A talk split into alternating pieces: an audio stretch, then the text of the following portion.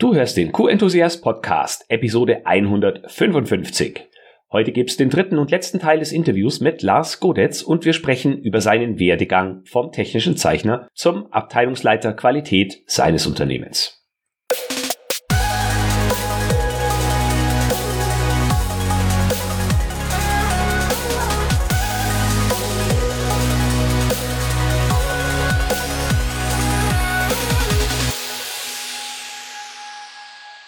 Ein enthusiastisches Hallo und willkommen zu einer neuen Podcast-Folge. Ich bin Florian Frankel und dies ist dein Podcast mit der, du weißt schon, QM-Umsetzungsgarantie.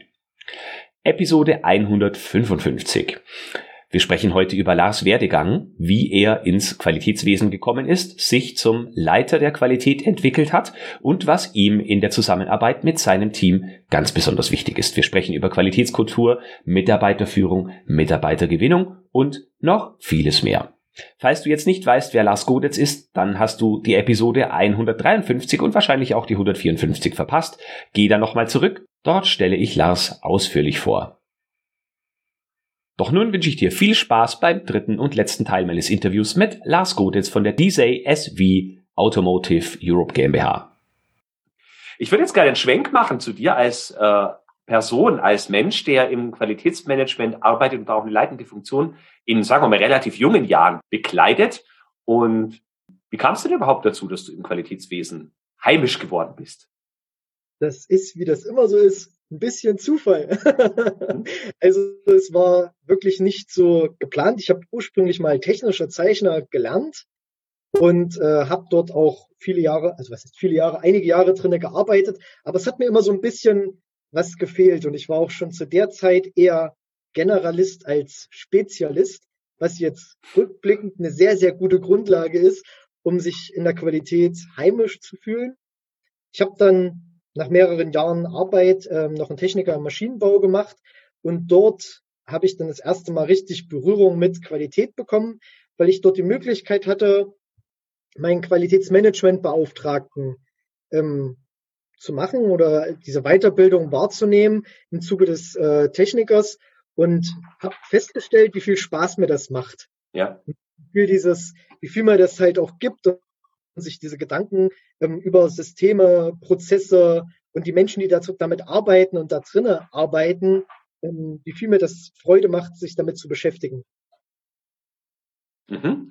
Den, den ersten Berührungspunkt, der hatten wir beide. Ich weiß nicht, ob es sogar schon zwei Jahre her ist, wo ich zum ersten Mal gesehen habe, dass du äh, die ein oder anderen Inhalte von mir konsumierst. Ehrlich gesagt, als ich gehört habe, Antennentechnik, glaube ich, stand da noch in deiner in deiner E-Mail-Signatur, da habe ich natürlich an die Antennen an diesen uralten Radios gedacht, weißt du, diese, diese Metalldinger, die man ja. hoch und runter fahren kann und dachte mir, habe mir natürlich auch jemanden vorgestellt, der vom Alter her schon etwas gesetzter ist und der halt in dem Bereich da so, sagt man, ja, wo es noch so eine Werkshalle, äh, eine typische gibt, aber das, was wir jetzt in den ersten beiden Teilen schon gehört haben, klingt ja deutlich moderner, automatisierter, digitalisierter und auch du als, als sehr äh, ja, motivierte und enthusiastische Person, wenn ich das Wort gebrauchen darf, ähm, ja. macht einen ganz, ganz anderen Eindruck.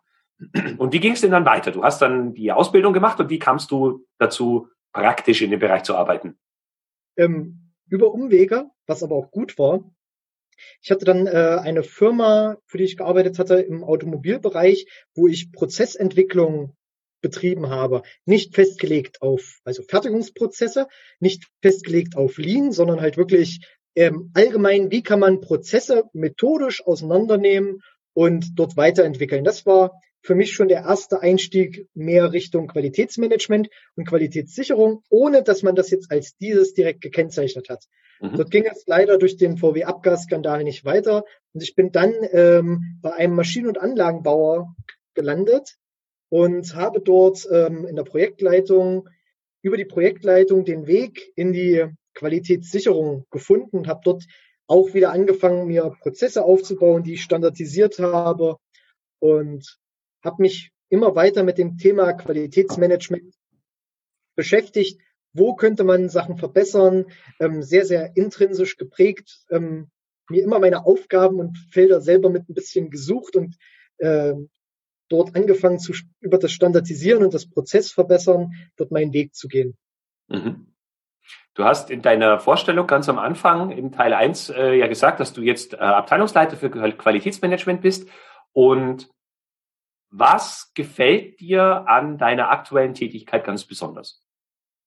An meiner aktuellen Tätigkeit gefällt mir ganz besonders diese Herausforderungen, die wir hier haben. Diese Entwicklungsmöglichkeiten und ähm, der internationale Kontext. Ich finde das super, super spannend, äh, in einem Unternehmen zu sein, was jetzt nicht einfach nur diese fünf bis zehn Prozent Wachstum anstrebt, sondern äh, Wachstumsziele um mehrere hundert Prozent hat bis 2025 und dort eine Geschäftsführung hat, die eine ganz klare Vorstellung, ein ganz klares Ziel hat. Bei uns ist das immer der sogenannte Nordstern. Wo möchte mein Geschäftsführer mit dem Unternehmen hin, mit uns als Team? Und ähm, das ist etwas, das kann jeder von uns auch erzählen. Also wenn du jetzt ähm, mich fragst oder den Fertigungsleiter oder auch einen Projektleiter oder welchen auch immer, die könnten dir alle von diesem Nordstern berichten, dass wir halt ähm, als einer der Antennenhersteller in Europa gelten wollen. Das ist ähm, Referenzlocation für unsere Konzernmutter und das sind Anforderungen, ähm, die machen das Ganze spannend. Das geht nicht, wenn man einfach nur so ein bisschen hier mal entwickelt und dort mal entwickelt, sondern da ist wirklich ein riesiger Change mit dabei, also eine riesige Veränderung, die das Ganze möglich macht. Mhm. Und natürlich auch ein sehr, sehr modernes, ähm, zukunftsorientiertes Produkt. Also du hast jetzt ja auch schon im Teil zwei und auch jetzt wieder gesagt, dass diese Vernetzung immer mehr zunimmt. Wir haben das Thema Digitalisierung jetzt ja schon mehrmals angesprochen.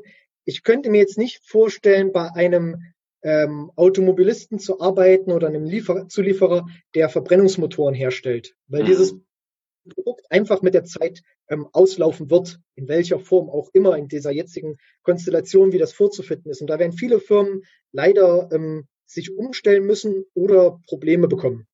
Ja, ja, das wird so sein. Antennen, Antennen hingegen brauchen wir immer mehr. Die Vernetzung nimmt immer mehr zu. Und das ist Wahnsinn, was, äh, wo wir da auch aufgestellt sind. Das ist jetzt nicht nur, dass wir ähm, die Automobilisten beliefern, sondern halt auch Behördenfunk. Super spannendes Thema. Die bayerische Polizei fährt fast ausschließlich mit Antennen aus unserem Haus. Ähm, wir kümmern uns um verschiedenstes, ähm, wo es auch Richtung, Richtung äh, Bus- und Lkw-Vernetzung geht. Da sind Hackerangriffe natürlich ganz besonders beliebt, deswegen müsst ihr da auch noch mal ein Auge drauf werfen. Ganz genau. ja. Äh, Lars, dein Team ist jetzt im Moment, sagen wir mal, noch überschaubar und es ist gewaltig, was ihr da schon alles jetzt schafft und was ihr noch schaffen wollt. Wo ist denn dann in deiner Abteilung der Nordstern? Wo, ist, äh, wo geht deine Reise mit deinem Team hin und wo siehst du deine Aufgaben sich verändern über den Lauf der Zeit in dieser Entwicklung? Was ich als festen Nordstern habe, ist der Servicegedanke für alle anderen Abteilungen. Das ist das große Ziel, was ich habe, dass wir wirklich als Sparringspartner für andere Abteilungen wahrgenommen werden, um dort andere Abteilungen zu unterstützen, besser zu werden. Und wenn alle anderen Abteilungen besser werden, dann ist das für mich immer das, wo ich sage, da haben wir als Qualitätsabteilung alles richtig gemacht. Wo wir hier insgesamt hin wollen, hier ist so viel Bewegung drin, ich kann es dir nicht sagen. Weil wo ich ja angefangen habe, war ich noch beim Unternehmen Antennentechnik Bad Blankenburg, ein Standort, ich entwickle hier einen Standort. Ähm, wir reden jetzt von nicht mal anderthalb Jahren später, ähm, Loca Referenzlocation für die Gruppe in Europa und europäisches Hauptquartier. Frag mich in einem halben Jahr nochmal, vielleicht reden wir dann über zwei, drei Standorte, das ist genauso wahrscheinlich und ich kann es dir nicht sagen, wo wir hier final rauskommen werden. Das ist auf jeden Fall was sehr, sehr Spannendes. Ja. Der Werkleiter hat es meinem ähm, Bewerber gut beschrieben. Die größte Herausforderung ist hier, dass wir, um es mal bildlich auszudrücken, gerade mit Tempo 250 auf der Autobahn unterwegs sind, den Motor nebenbei frisieren, das Lenkrad tauschen und äh, die Reifen wechseln. Und genauso muss man sich das Ganze hier vorstellen, wie das, was hier an Bewegung drin ist. Okay, ja, das klingt für mich auch so. Äh, denn, denn gehen wir mal auf dich als Person. Wenn, wenn ihr jetzt noch nicht ganz so viele Mitarbeitenden seid, dann übernimmst du wahrscheinlich auch die ein oder andere operative Tätigkeit, obwohl du Head-Off bist. Ja. Ähm, die Vision deiner, der, der Zukunft, dessen, was du dann täglich tun wirst. Wie wird sich das verändert haben? Also wirst du trotzdem noch einen Teil operativ machen wollen oder weil du ja gesagt hast, du bist Generalist, das heißt ja auch ein bisschen auch in jedem Bereich ein wenig mit, mitmachen. Ist es dann nur noch die reine Führung? Wie glaubst du, wird sich das verändern? Ich werde wahrscheinlich weniger mit dem Operativen zu tun haben. Das ist auch gut so. Was ich möchte, wo ich hin möchte, ist, wie Mitarbeiter von mir dann der Sparringspartner für einzelne Abteilungen sind, möchte ich dorthin mich mehr damit zu beschäftigen, als Sparringspartner für andere Abteilungsleiter da zu sein.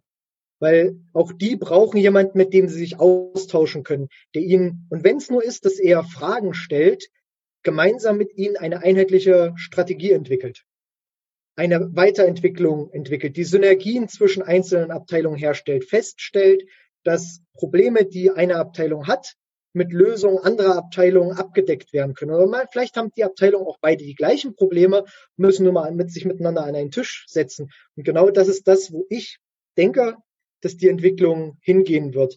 Aber natürlich auch ein bisschen Gesicht mehr nach außen. Ähm, jetzt nicht nur durch einen Podcast, sondern auch zum Kunden hin. Ähm, und das wäre das, wo ich, wo ich persönlich hin möchte und wo ich auch denke, wo es sich hin entwickeln wird. Mhm. Dieser Generalist, den wird man nie aus mir rauskriegen. Ich finde es gut und wichtig, dass ich mich hier auch so entwickeln und aufbauen kann. Ähm, gucke aber natürlich, dass das alles skalierbar ist und dass meine Mitarbeiter so geschult sind und so gut werden, dass sie selber in diese Rollen, die ich jetzt viele mit einnehme, schlüpfen können, um dort der Sparringspartner und Ansprechpartner für andere zu werden. Ja. Okay. Deine dein, dein Hang zum Qualitätsmanagement haben wir ja ausführlich jetzt schon in, ich glaube, fast zwei Stunden ähm, erfahren. Was bist du denn für eine Art von Führungskraft? Wie würden dich andere beschreiben, deine beiden anderen Teammitglieder, wenn wir sie jetzt fragen könnten? das ist eine gute Frage, ähm, die ich mir selber noch nie so gestellt habe, wo ich mir auch noch keine Gedanken drüber gemacht habe. Ich bin auf jeden Fall kein Mikromanager. Ähm, meine Mitarbeiter genießen bei mir sehr viel Vertrauen und ich möchte, dass sie selber lösungsorientiert denken und handeln. Das heißt für mich, dass wenn sie ein Problem haben, sie nicht einfach nur zu mir kommen sollen und mir diesen Problemaffen sinnbildlich auf die Schulter setzen und dann sagen, hier, ich habe ein Problem, Glückwunsch, jetzt ist es deins, sondern ich möchte, und da bringe ich meine Mitarbeiter und habe ich meine Mitarbeiter dazu gebracht, dass sie selber, wenn sie ein Problem haben, zu mir kommen zur Lösungsfindung, aber schon Ideen und Ansätze haben, wie dies gelöst werden kann. Mhm. Dann gemeinsam die Entscheidung äh, gefunden wird. Für mich ist es sehr, sehr wichtig, dass ähm, ich mit den Mitarbeitern den Weg zusammengehe, weil ein Häuptling kann auch alleine immer nichts reißen. Also der muss auch schon damals, brauchte ein Häuptling seine Indianer, ähm, damit das funktioniert. Und auch ja. ich alleine könnte diesen ganzen Weg, den wir vor uns haben, nicht alleine schaffen. Ich bin nur so gut wie mein Team. Und ich behandle meine Mitarbeiter deswegen mit großem Respekt auch, weil jeder in seinem Teilbereich wirklich gut ist. Ich habe eine Mitarbeiterin, die hat jahrelang beim TÜV gearbeitet. Die wird immer mehr Ahnung, also als Auditor, die wird immer mehr Ahnung haben von Audits als ich. Immer. Und das ist auch gut so. Die ist die Ansprechpartnerin für Audits deren Meinung ist für sowas unheimlich wichtig. Ich habe einen Mitarbeiter, der ähm, hat sich früher mit dem Test von, von Radios beschäftigt bei BMW. Und auch dem seine Meinung ist unglaublich wichtig, weil ich dieses technische Verständnis gar nicht haben kann, was er alles schon aufgebaut hat. Und ich finde diese kreativen Lösungen und Ideen, die diese meine Mitarbeiter mitbringen, finde ich so gut. Die sind besser als meine. Wenn ich jetzt jemand wäre, der nur sagt, wir machen das jetzt so und so, weil das muss so gemacht werden, dann würden wir viel Potenzial verschenken. Ja, das stimmt. Ich glaube, allein für diese letzten zwei Minuten hat sich äh, die Episode schon gelohnt, weil ich glaube, viele Qualitäter können davon was noch sich eine Scheibe abschneiden. Es wirklich nicht darum geht, dass sie selber alles kontrollieren und die besten Experten in jedem Bereich sein müssen, sondern wirklich auch mal loslassen können, anderen Leuten Vertrauen entgegenbringen und ihnen dabei helfen, das Beste aus sich zu machen. Wenn du das tust, ich glaube, dann goldene Zukunft, äh, kann ich dann nur sagen, glaube ich.